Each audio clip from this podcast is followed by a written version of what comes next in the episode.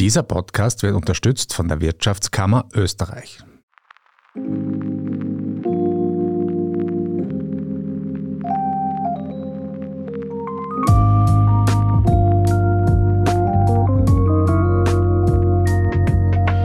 Hallo und willkommen zu Feierabend, dem Standard-Podcast mit Prominenten. Mein Name ist Michael Hausenblas. Und ich bin Anne Feldkamp. In diesem Podcast laden wir Menschen ein, die Sie wahrscheinlich aus Funk, Fernsehen oder von Social-Media-Plattformen kennen. Heute haben wir Nunu Kalla zu Gast. Sie arbeitete unter anderem als Journalistin und Pressesprecherin für Global 2000 oder Vier Pfoten. 2013 erschien ihr Buch Ich kauf nix, 2018 ein Buch über den Schönheitswahn und 2021 Kauf mich auf der Suche nach dem guten Konsum. Wir sprachen mit der Nachhaltigkeitsberaterin über schlechtes Gewissen beim Shoppen, Glück durch Verzicht und aus gegebenem Anlass über Weihnachten. Herzlich willkommen, Nuno Kaller. Danke für die Einladung. Legen wir los. Wann haben Sie zum letzten Mal etwas gekauft und hatten danach ein schlechtes Gewissen? Puh, ich habe mir diese ganze Kategorie gutes oder schlechtes Gewissen ziemlich abgewöhnt, weil das für mich kein Kaufindikator ist oder etwas, das es mir austreibt. Ich finde, wenn man mit dem Kaufen mit gutem Gewissen arbeitet, dann kann man da auch sehr schön in Richtung Greenwashing gehen. Deswegen ist es bei mir kein Indikator. Ich kaufe, was ich brauche. Okay, soweit bin ich noch nicht. Drum zur nächsten Frage. Nehmen wir an, ich stehe vor der Auslage eines Modegeschäfts. Ich habe da auch schon eins im Kopf und sehe da eine Jacke, die mir wahnsinnig gut gefällt. Ich denke nach, komme ins Grübeln, denn in meinem Kasten hängen bereits fünf, sechs, sieben Jacken. Ich fange danach so zählen an. Unter welchen Umständen rechtfertigen Sie meinen Kauf der neuen Jacke? Oder sind wir jetzt wieder zu sehr bei Gewissen? Und Schuld? Äh, ich bin nicht die Person, die das rechtfertigen muss. Das sind Sie selbst. Okay. So, weil jede Person hat ihre eigenen Begründungen. Das, was wichtig ist, ist die sehr, sehr schonungslose Innenschau weil wir haben alle psychologische Abwehrmechanismen. Das heißt, wir lenken uns ab, wir belohnen uns, wir trösten uns und das sind alles Mechanismen, die zum Kauf führen, die auch vom Marketing ausgenutzt werden. Ich sage nur das berühmte Wort Retail Therapy oder Shopping Therapy, wie es so oft genannt wird. Bei mir heißt es sei gut zu dir. Aber du kannst doch anders zu dir gut sein. Natürlich, bin ich auch. Ähm, also ich glaube, wenn man dann wirklich äh, schonungslos ehrlich mit sich ist und weiß, hey, ich brauche die Jacke jetzt einfach wirklich überhaupt nicht, aber man findet eine Begründung, wo man weiß, man macht sich jetzt nicht selber was vor, sondern man ist sich bewusst, was man macht. Das mhm. ist schon ein guter mhm. erster Schritt. Und das ist das, das kommt bei mir auch vor, dass ich vor einem Teil stehe und mir denke, okay, Brauchen tue ich es nicht, aber ich weiß, dass es mir jetzt das Dopamin ins Blut haut, weil ich habe Glücksgefühle. Vielleicht ist das jetzt auch eine Art, es zu brauchen, aber ich muss mir darüber bewusst sein. Und dann? Kann ich eine sehr, sehr reflektiertere Entscheidung treffen, ob ich etwas kaufe oder nicht? Mich hat diese Überlegung, dieses, will ich es jetzt haben, weil mein Tag gerade schlecht war und ich mich ablenken möchte oder will ich das jetzt haben, weil ich mich heute in meinem Körper nicht wohlfühle? Das ist ganz, ganz oft so, also bei vielen, nicht nur bei mir.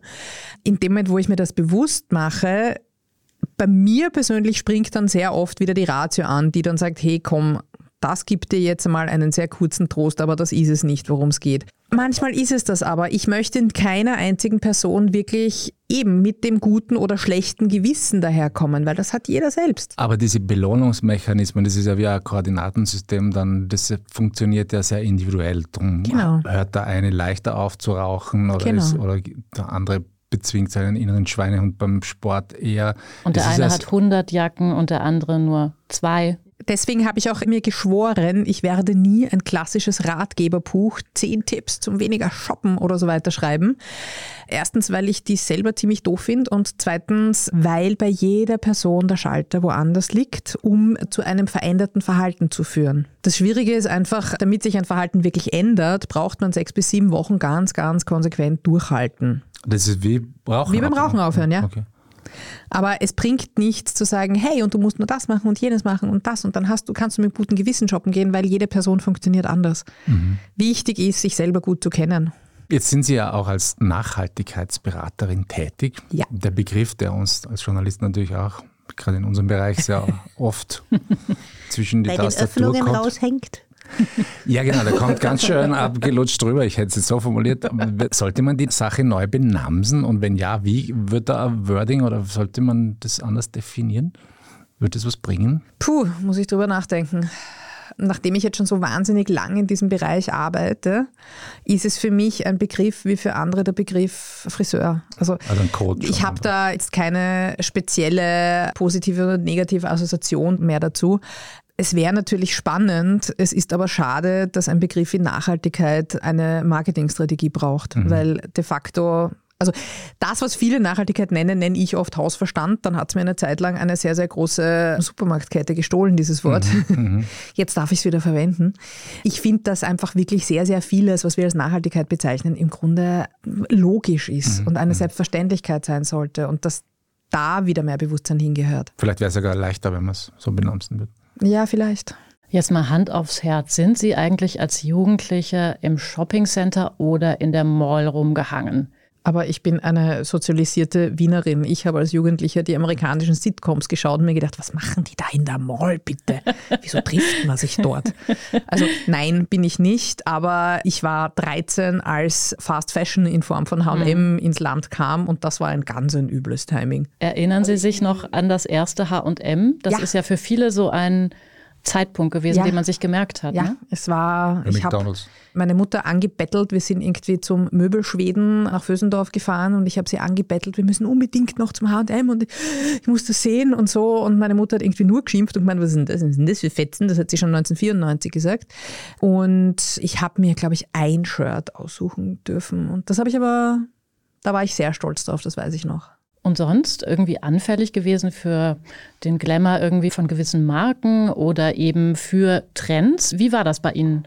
Ja, also da war ich ganz, ganz, ganz klassische Jugendliche und das war, jetzt merke ich ja, dass ich alt wäre, weil die Mode wiederkommt, die ich damals cool fand. Das ist mhm. ein bisschen frustrierend. Und zwar die äh, Levi's 501, die waren damals der heiße Scheiß, Entschuldigung, ich fluche. Und es ging mir damals, und es wurden auch die Irregulars verkauft. Die hatten halt irgendeinen Produktionsfehler oder sind vom Lastwagen gefallen, keine Ahnung. Die gab es jedenfalls um 500 Schilling, das weiß ich noch. Die haben keine 1000 Schilling gekostet, sondern 500 Schilling. Und die habe ich meiner Mutter gerade noch einreden können. Aber ich habe einmal eine Irregular gefunden, an der das Fähnchen an der hinteren Tasche nicht abgeschnitten war. Ich war Königin. Also das war für mich, ich bin geschwebt. So, die hat dieses eineinhalb Zentimeter große rote Fähnchen, das war wichtig in der Schule. Das habe ich mir wirklich gemerkt. Wenn das Fähnchen abgeschnitten war, dann hattest du ein anderes Standing. War org. Und ja, natürlich bin ich da auch drauf reingekippt und war auch so erste Uni-Zeiten und so. Shoppen gehen war super und ich habe in der Nähe von der Marilferstraße gewohnt. Das war überhaupt schlecht für mein Konto. Und jetzt so rückblickend, macht Verzicht denn glücklicher als der Kauf einer Levi's? Also, also mein Verzichtsjahr ist ja jetzt schon bald zehn Jahre ja. her. Ja. Und ich kann mich aber sehr, sehr gut daran erinnern, dass es sich sehr befreiend angefühlt mhm. hat, weil ich einfach nicht in diesem Strudel drinnen war, den Trends nachzuhecheln, mache ich immer noch. Ich lasse mich sehr oft auf der Straße inspirieren. Ich sehe einen coolen Style und denke mir, lässig, wo könnte ich das kriegen? In Wien? Äh, manchmal. ja, stimmt, Skandinavien ist da cooler. Und habe dann einfach eine ganz andere Kreativität war gefordert, die ich mir aber behalten habe. Dieses, wie kann ich jetzt diesen Style aus meinem eigenen Kleiderschrank zusammenstellen? Ja. Und das Problem, dass mir irgendwas ausgegangen wäre, hatte ich nicht, weil ich hatte einfach wahnsinnig viel. Und ich habe auch jetzt momentan sehr viel, weil ich auch sehr, sehr gerne, also früher sehr gerne auf Tauschpartys gegangen bin oder Secondhand und da greift man auch schon mal schneller zu. Das ist so mein persönlicher Kaufrausch, sind die Tauschpartys. Aber dieses Jahr hat mein Verhalten verändert, wirklich nachhaltig. Also mhm. es ist mein Zugang zum Shoppen ein anderer geworden. Es fühlt sich nicht nach Verzicht an, sondern es fühlt sich wirklich gut an, wenn ich sage, okay, das Teil habe ich zufällig in einem Secondhand-Laden gefunden. Das ist jetzt letztens wieder passiert, quietschbuntes Teil, völlig furchtbar. Wird sich grandios machen auf der nächsten Familienfeier. Sie werden alle erschrecken. Aber auch, es fühlt sich genauso gut an zu wissen, ich habe eine Jeans, die ist aus Biostoffen, die ist fair produziert, ich weiß, wer die genäht hat, ich habe das Geld investiert und ich trage die viel und häufig und lang. Ich habe einen anderen Zugang zur Kleidung gefunden. Ja, es gibt ja viele Menschen, das muss man auch sagen, die unfreiwillig verzichten. Ja. Also für die dürften sich ja solche Ratschläge eigentlich wie Hohn lesen. Sind denn Ihre Bücher für eine privilegierte Konsumentinnenschaft geschrieben? Ich sage sehr, sehr oft, ich konnte es mir leisten, nichts zu kaufen. Da muss man sich auch wirklich darüber bewusst sein, dass es, dass ich von einem eben gewissen Wohlstand im Sinne eines gut gefühlten Kleiderschrankes ausgegangen bin. Und dass auch die Art, wie ich jetzt, ich gebe jetzt nicht mehr für Kleidung aus als früher, aber ich kaufe weniger Kleidung und trotzdem, es ist halt ein gewisser Betrag, den andere nicht haben. Das ist mir völlig klar.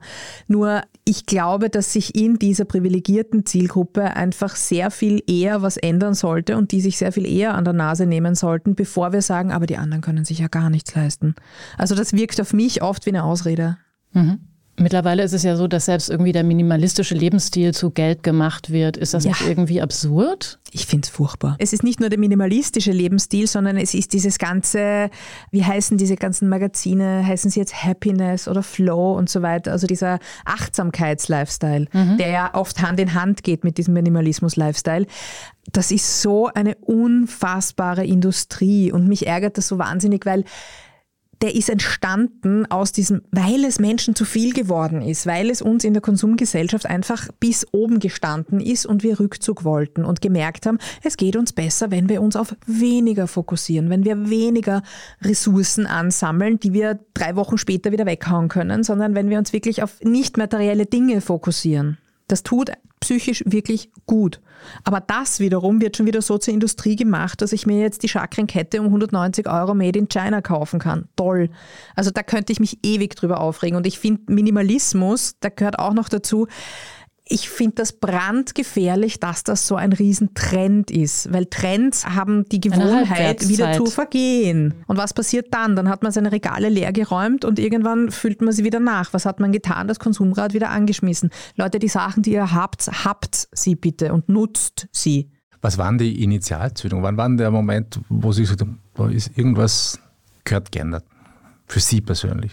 Lustigerweise die Initialzündung für mein Kaufnix-Jahr vor zehn Jahren hatte nichts gesellschaftskritisches, nichts ökologisches, nichts soziales an sich, sondern war eine reine, sture Aktion, meinem Ex zu beweisen, dass ich konsequent sein kann. War cool. Nichts anderes. Der hat das Gegenteil behauptet. Ja, aber er hat immer gesagt, ich bin, äh, ich bin nicht konsequent, aber ich bin stur und er hat mir das nie erklären können, wie das, sich das ausgehen soll. Aber okay. Könnte auch beim Rauchen funktionieren. Haben Sie gerade zum Rauchen aufgehört? Naja, so. Das ist, hört sich so nach Thema an. Lassen wir das.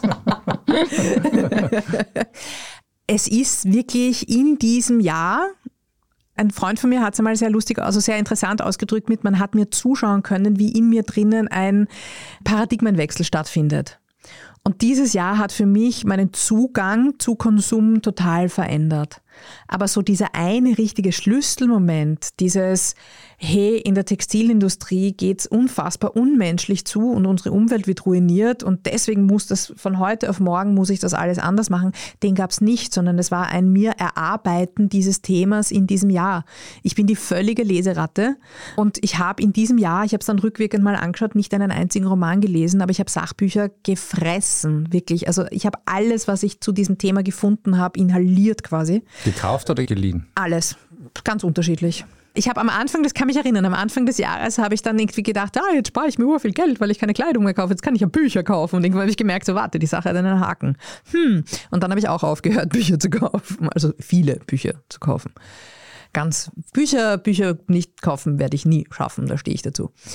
Nun ist das ja schon acht Jahre her, das ist zehn. eine oder eine oder zehn Jahre ja. her, das ist eine ordentliche Zeit. Ja. Hat sich denn was verbessert in Anführungszeichen? Ja, also es ist das ganze Thema der nachhaltigen Mode, Slow Fashion, wie man es nennen will, ist größer geworden. Es hat einen größeren Bekanntheitsgrad bekommen. Leider war ein großer Auslöser dafür der Zusammenbruch der Fabrik in Bangladesch, in Dhaka, mhm. weil diese Fotos waren am Cover von der New York Times und am Cover von der Kronenzeitung und da kann mir, um Standard sicher auch, da kann mir inzwischen kein Mensch mehr erzählen, dass sie nicht einmal ansatzweise davon gehört haben, dass es vielleicht bei der Textilproduktion nicht ganz so leibend zugehen könnte. Also das ist jetzt Common Knowledge, das wissen die Menschen jetzt. Aber hat das auch das Verhalten der Verbraucherinnen und Verbraucher tatsächlich verändert? Es ist immer noch nischig. Es ist immer noch nischig und das ist auch eine Ressourcenfrage. wenn man in diese Blase eintaucht, dann merkt man, wie sie ständig größer wird. Also es bewegt sich schon sehr, sehr viel innerhalb dieser Szene. National, international, alles, bis rauf zu Top-Design. Aber mein Gegenbeispiel ist immer der Baumwollanbau, weil Bio-Baumwolle hat einen Anteil von nicht mal einen Prozent an der gesamten Baumwollproduktion weltweit. Nicht mal ein Prozent. Genaue Zahlen gibt es da gar nicht, weil es wird weitaus mehr Bio-Baumwolle verkauft, als produziert wird, weil da kann, am fertigen Produkt siehst du ja nicht, ob das Bio ist oder nicht. Du kannst ja schneller mal draufschreiben. Aber allein an dieser Zahl, finde ich, kann man immer wieder sich schön selber in diesen Realismus zurückholen, dieses, es ist immer noch eine Nische. Mhm. Und viele Verbraucherinnen und Verbraucher kaufen sich ja irgendwie auch ein gutes Gewissen. Das heißt also mittlerweile gehe ich zum HM oder wo auch immer, zu welchem Retailer hinein. Und da habe ich dann eben die vermeintlich nachhaltigen Kollektionen. Ne? Ganz, ganz, ganz schrecklich. Also das ist Greenwashing und zwar hundertprozentig. Ich finde es ja gut, wenn große Konzerne die Nachhaltigkeit entdecken. Allerdings, das öffnet Tür und Tor auch für Greenwashing. Und Greenwashing ist das, was ich wirklich am allerschlimmsten finde. Wenn die Menschen, die ein echtes Interesse daran haben, dass die Produkte, die sie konsumieren, keinen größeren Umweltschaden auslösen, als sie müssten, ich drücke es jetzt mal absichtlich so aus, und dann erst recht angelogen werden. Und das ist bei diesen Retailern so, weil was macht man? Man geht dort rein und kauft zum Beispiel zwei, drei Teile aus einer nachhaltigen Kollektion, wo, sorry to say, die Näherin in Bangladesch heute eine andere Stoffrolle hingestellt gekriegt hat. Also die sind nicht so viel besser. Und dann läuft man Gefahr, wenn man in diesem Laden ist, dass man doch das 10 Euro Jeans Sonderangebot sieht und sich denkt, ah, die nehme ich noch mit. Und dieses Nebenbeikaufen ist ein Riesenproblem. Und was passiert am Ende des Tages? Also mir sind schon Leute gegenüber die gesagt haben, ich kaufe nur aus der nachhaltigen Kollektion bei dem Textilriesen, weil damit beweise ich ihnen, dass ich davon mehr haben will. Und ich habe halt geantwortet mit, naja, aber du hast schlicht und einfach am Ende des Tages den Konzern finanziert, könntest aber auch andere, die es wirklich 100% ernst meinen und die nicht nur zwei von 30 Kollektionen in ansatzweise Bio anbieten, könntest auch andere unterstützen. Und mhm. da die nachhaltigen Kollektionen von den großen, das finde ich ganz schwierig. Aber kann ich dann als Verbraucherin wirklich was verändern? Also da gehen ja die Meinungen auch sehr stark auseinander. Ich bin selbst früher jahrelang durch die Gegend gegangen mit dem Spruch, mit deiner Geldbörse hast du die Macht, weil du kannst bestimmen, welches System du unterstützt. Und das habe ich selber wirklich sehr, sehr oft gesagt und auch sehr überzeugt gelebt. Und irgendwann kam aber der Punkt, wo mich dann der Realismus eingeholt hat und ich festgestellt habe, ja, die Konsumenten und Konsumentinnen haben zwar Macht, aber die ist enden wollend, weil am Ende des Tages machen sich die Konzerne und die Politik miteinander aus. Und diejenigen, die sich da wirklich rausnehmen, ist die Politik.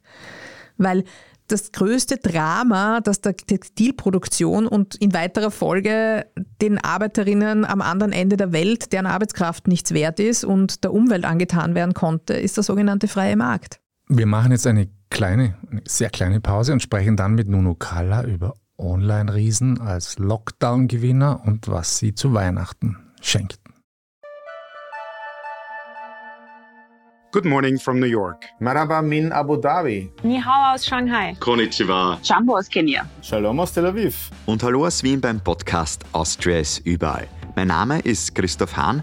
Begleiten Sie mich auf akustische Geschäftsreise und erfahren wir gemeinsam, warum in Kenia von einem Meeting gebetet wird – was es mit dem 4G-Empfang in der arabischen Wüste auf sich hat und vieles mehr. Kommen Sie mit, Austria ist überall, überall, wo es Podcasts gibt. Ja, wir sind zurück mit Nuno Kalla. Wir sitzen wieder mal im Lockdown.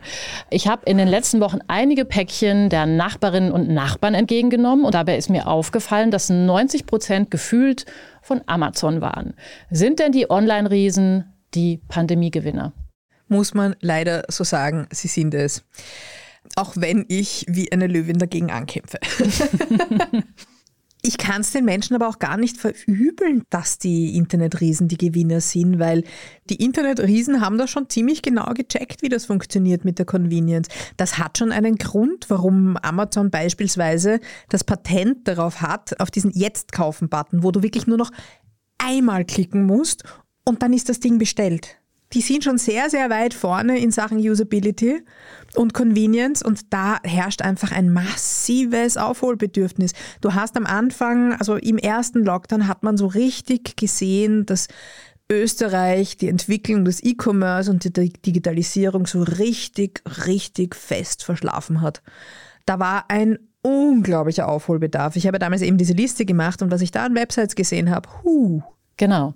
Gleichzeitig hat man aber auch beobachten können, dass einige lokale und regionale Unternehmen es tatsächlich geschafft haben oder sozusagen gezwungen waren, während der Pandemie Online-Shops aufzubauen. Hat sich denn bei den Konsumentinnen irgendwie so eine Sensibilität auch entwickelt, eben gerade so in den letzten zwei Jahren noch zunehmend den lokalen Handel zu unterstützen? Das sehe ich zwiegespalten. Mhm. Also ich habe jetzt keine Studien oder Untersuchungen dazu, die ich jetzt aus dem Ärmel schütteln könnte. Mhm. Ich persönlich habe unglaublich viele Rückmeldungen bekommen. Mhm. Wie sehr die Leute sich über diese Liste des regionalen Handels gefreut haben und wie sehr sie mehr darauf achten. Und ich kriege wirklich auf beinahe täglicher Basis immer noch Mails von Leuten, die sagen, ich habe umgedacht, ich habe im Lockdown gemerkt, im ersten schon, dass ich gar nicht so viel brauche und ich achte jetzt, wo es herkommt und weißt du, wo ich eine nachhaltige Nähmaschine, also ich kriege da die irrsten Anfragen teilweise und ich beantworte übrigens nicht alle, weil ich es einfach nicht schaffe. Da hat sich schon sehr, sehr viel getan. Aber. Aber auf der anderen Seite, ich bin jedes Mal am ersten Tag nach den Lockdowns also mittlerweile schon viermal in Wien, am ersten Tag danach die Marilferstraße runtergegangen. Und es war sehr signifikant zu beobachten, dass die Leute nur vor Textilläden gestanden sind. Und zwar nur vor den Läden, jetzt mit Ausnahme von TK Maxx, der so Restposten verkauft, nur vor Läden angestanden sind, die keine spezielle persönliche Beratung brauchen. Weil beim Sarah oder sonst wo, da gehe ich nicht rein und sage, ich möchte jetzt ein maßgeschneidertes Kleid haben. Da gehe ich rein, weil ich dieses Gefühl von Normalität haben möchte. Da gehe ich rein, weil ich einfach mal wieder stöbern möchte und mich inspirieren lassen möchte, weil das ist der Moment, wo man eben diesen Dopaminausstoß hat, wo die Glücksgefühle dann reinkommen. Noch dazu gekoppelt mit, na endlich fühlt sich etwas wieder normal an. Daher bin ich da wirklich sehr, sehr gespalten. Ich glaube, dass, dass sehr viele neu entdeckt haben, die Regionalität und den nachhaltigen Konsum dass das Pendel in die andere Richtung aber genauso immer noch ausschwingt. Aber das hängt doch auch mit Branchen zusammen, oder? Ich, ich kann bei mir ums Hauseck herum in fünf Buchgeschäften jetzt heute Abend mir ein Buch kaufen, trotz Lockdown. Rufe ja. ich an vor, hole es ab, wunderbar. Aber wenn ich, keine Ahnung, eine Vierer-Steckdose brauche, komme ich um online gar nicht rundherum. Ja. Also es hat hat ja auch mit diesen Dingen zu tun. Ja, nicht ganz. Also ich war gestern bei einem sehr, sehr großen Supermarkt, wo Selbstständige die Einkaufskarte bekommen und ich war schockiert. Also mit diesem Markt gibt es den Lockdown de facto nicht. Da kriegst du alles. Also Müller zum Beispiel. Oder? Der Metro. Also je mehr Lockdowns wir haben, ohne dass ich jetzt noch mehr haben möchte, wirklich nicht, desto flexibler und kreativer werden auch die Händler. Also ich glaube schon, dass du eine Vierer-Steckdose auch so finden kannst mit Click and Collect. Aber es ist halt eine Sache der Recherche. Es geht halt leichter, auf Amazon zu gehen, Vierer Steckdose einzugeben und auf sofort kaufen zu klicken und am nächsten Tag liegt ja. sie vor der Haustür. Das ist eben, und das ist eben das, was, was ich, wo ich echt dahinter bin, dass sich das auch ändert. Dass es zum Beispiel Leihsysteme gibt, weil wie oft brauchst du eine Bohrmaschine zum Beispiel? Die genauso funktionieren, wo du auch drei Klicks brauchst und am nächsten Tag liegt die Bohrmaschine ausgeborgterweise vor deiner Aber das wird sicher kommen, das gibt es jetzt bei Apple schon. Ein Kollege von ja, uns hat hoffe. sich jetzt ein MacBook geliehen für. Ach, ja. Wusste ich noch gar nicht. Das heißt, Apple hat das Leasing entdeckt. Du kannst ihn dann kaufen also, ja, oder Leasing. zurückgeben. Ja, ja, eben, eben wie Leasing, ja. Aber wie soll ich denn letztendlich noch, also wir haben vorhin gesprochen über den Schweden, der quasi diese vermeintlich nachhaltigen Kollektionen produziert. Wie soll ich denn als Konsumentin überhaupt noch durchblicken. Also nach was soll ich mich richten? Ich blicke da teilweise selber nicht mehr durch. Geht mir auch so. Ach. Ja, es ist einfach wirklich wahnsinnig viel und es kommt ständig, kommen irgendwelche neuen Zertifizierungen und so weiter auf den Markt, die oft von Unternehmen einfach mal selber gegründet worden sind und, und einfach die streichen sich halt jetzt grün an, fertig.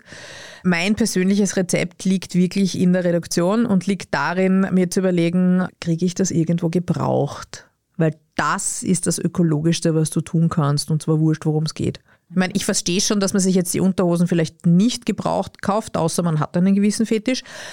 Aber mein Lieblingsbeispiel ist, ich habe einen Handmixer, ich habe ihn gestern wieder verwendet. Der ist, ich glaube, der ist sogar noch von meiner Großmutter. Also entweder von meiner Mutter oder von meiner Großmutter.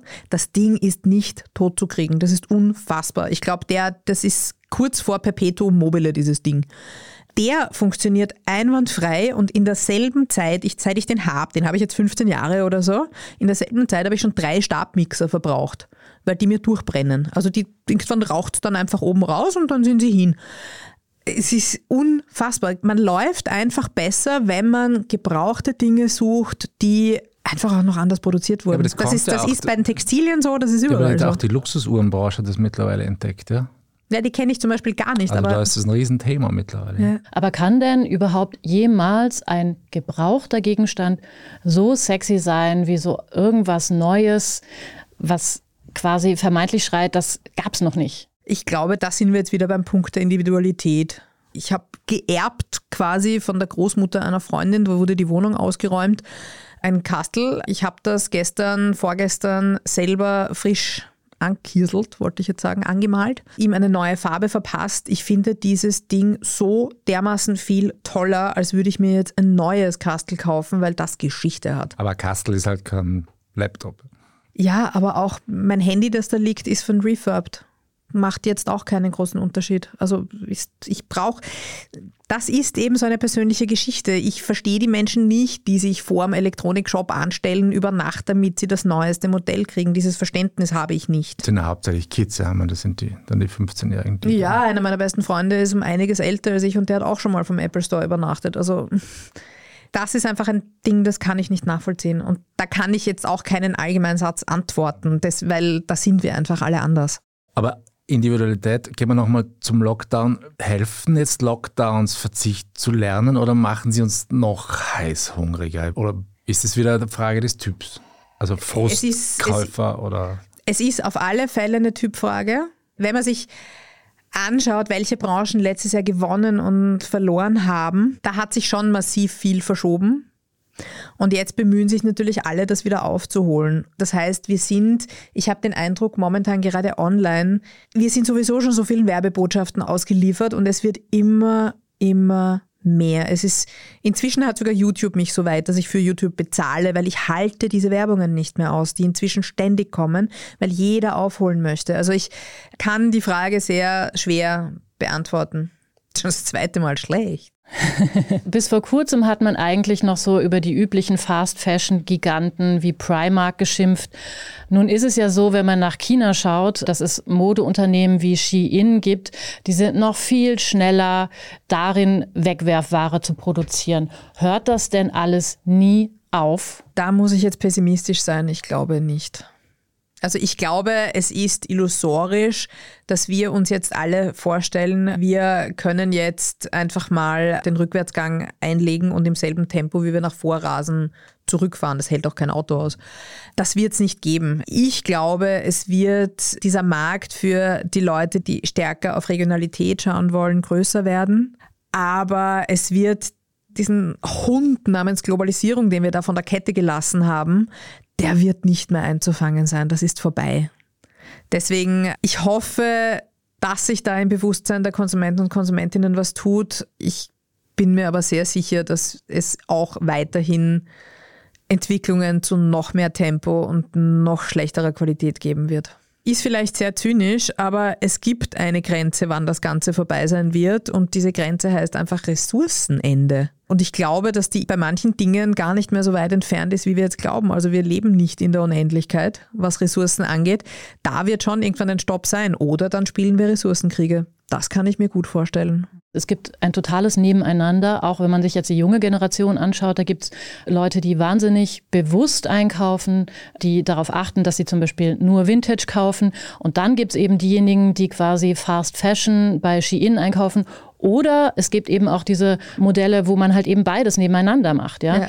Wie nehmen Sie die Konsumgewohnheiten der ganz Jungen wahr? Lustig, ich habe zwei Nichten, die da in einige Zeit lang sind sie so richtig schön in entgegengesetzte Richtungen spaziert. Also die eine ist so Fridays for, und die sind relativ gleich alt, die beiden, die sind auch Cousinen, die zwei. Äh, die eine ist so Richtung Fridays for Future und kein Fleisch essen und so und auch optisch. Sie ist saumäßig cool, aber die richtige Mädcheneitelkeit ist ihr nicht anzumerken, was ich super finde. Die andere ist Instagram-Mädchen. Aber auch, und das finde ich sehr, sehr spannend, bei der anderen, der haben wir jetzt zum Geburtstag geschenkt, wir gehen Secondhand shoppen mit dir. Und die war völlig begeistert, wie sie eine Hose in der Hand gehabt hat. Und wir gesagt haben, die ist sicher aus den 80er Jahren. Und die hat riesengroße Augen bekommen und liebt diese Hose jetzt. Ich merke da schon einen allgemeinen Trend, auch bei der Jugend, stärker Richtung Vintage, Secondhand und so weiter, den ich sehr stark verbinde mit der Individualisierung. Wir, sind, wir werden immer, immer stärker zur Ich-AG erzogen und sozialisiert. Also erzogen vielleicht gar nicht unbedingt jetzt von den Eltern, aber es ist die eigene Identität und das eigene Individuum habe ich den Eindruck, bei jetzt 14-, 15-Jährigen weitaus wichtiger als zum Beispiel bei mir noch war. Also ich war natürlich damit beschäftigt, einmal rauszufinden, wer zur Hölle ich eigentlich bin und ich glaube, ich werde, so ganz kommt man da glaube ich nie an. Aber es war diese Außendarstellung bei weitem nicht so wichtig wie heute. Es hat auch eben Social Media in der Form noch nicht gegeben. Ich bin alt. Ich kaufe, also bin ich. Ist definitiv stärker geworden. Wobei, wenn ich jetzt zurückdenke, das Gefühl habe, dass das damals, als ich jugendlich war, genauso eine Sache war, nur nicht ja. reflektiert in diesen unzähligen Social-Media-Kanälen. Genau. Und vor allem, es gab weniger Verführer. Sorry, es gab Textilketten, die hat vier Kollektionen im Jahr und keine 30. Ich meine, ja, ich habe halt, keine Ahnung, mit 13 blätterst du halt die Bravo durch oder dann fühlst du dich cool, wenn du nicht mehr die Bravo liest. Aber da war jetzt, und dann gab es so zwei, drei Kataloge kann ich mich erinnern. Aber du warst nicht ständig mit, schau, das habe ich mir Neues gekauft und das gibt es dort und da in irgendwelchen YouTube-Video-Halls und so weiter. Du warst dem nicht ständig ausgesetzt. Also ich habe meinen minzfarbenen Boss-Wetter noch sehr in Erinnerung. Weil er Mint war oder weil Boss weil so drauf gestanden Boss ist? Yeah. Vielleicht habe ich ihn aber noch. ja, cool. Aus gegebenem Anlass, es steht ja Weihnachten vor der Tür, sozusagen die Festspielzeit des Konsumwahnsinns. Wie denken Sie über die Zeit? Ist das für Sie so Grausbirnen? Ich bin der Grinch. Okay. Ich mag Weihnachten überhaupt nicht. Ich bin jedes Mal froh, wenn es vorbei ist und umso leidenschaftlicher feiere ich Silvester. Ich überlege es mir immer recht spät und ich verschenke meistens Bücher weil ich eine sehr, ich meine, es ist keine große Überraschung, dass ich auch selber Bücher schreibe. Seit meiner Kindheit, Bücher sind einfach das Wichtigste. Was mich bei meinen Neffen und Nichten nicht immer zur coolen Tante macht, das verstehe ich schon. also die eigenen Bücher, oder? Wieder Bücher. Nein, nein, so, puh, da müsste ich noch viele schreiben. Jedes Jahr fünf neue Bücher. Puh. Nein, aber Bücher auf alle Fälle und ansonsten. Secondhand-Gutscheine offensichtlich. Ja, oder wenn ich mir, das war jetzt Geburtstag. Wenn ich auch unterm Jahr was sehe, was ich lässig finde, dann organisiere ich es. Ich schenke sehr gern Zeit. Also ich schenke sehr, sehr gern Zeitgutscheine mit. Früher halt so ähm, Freundin, wir fahren in die Therme oder so. Also eine halbe Stunde schon. Ja, genau. Du, du kriegst einen Timeslot von mir, ne? halbe Stunde beim Oberla. Gute Idee. Ich stelle mir die Gesichter der Beschenkten vor. Also du kriegst eine halbe Stunde vor. Boah, hast eine Stunde bekommen. Unfair. Eins wollte ich noch sagen zu diesem Weihnachtswahnsinn ich hätte Stein und Bein geschworen, wurscht, ob sie zusperren oder nicht, ob es Lockdown gibt oder nicht, dass der 8. Dezember offen ist. Dass der 8. Dezember zu ist oder war, das ist schon ein richtiges Signal. Also da merkt man, glaube ich, schon, dass der Lockdown wirklich, wirklich, wirklich ernst gemeint ist. Weil diesen Tag auszulassen, ist für den Handel wirklich teilweise ein Genickbruch. Nur das Traurige ist halt, wer wird sich das Genick brechen? Die Kleinen. Ja, das klingt jetzt nicht so wahnsinnig optimistisch. Wir danken Ihnen trotzdem für Ihren ich Besuch. Bleib ja trotzdem, wir bleiben ja trotzdem dran, oder wir wissen ja, wie es geht. Und wir wünschen trotzdem frohe Weihnachten. Genau. Jetzt. Ausnahmsweise ja. frohe Weihnachten, ja. ja, vielen Dank, Nuno Kalla, für Ihren Besuch. Vielen Dank auch Ihnen, liebe Hörerinnen und Hörer, fürs Dabeisein. Wenn Sie auch unsere nächsten Folgen nicht verpassen wollen, abonnieren Sie uns am besten bei Apple Podcasts oder Spotify. Unterstützen können Sie uns mit einer 5-Sterne-Bewertung. Das war Feierabend, der Standard-Podcast mit Prominenten. Tschüss Und ciao. Und tschüss. Viert euch.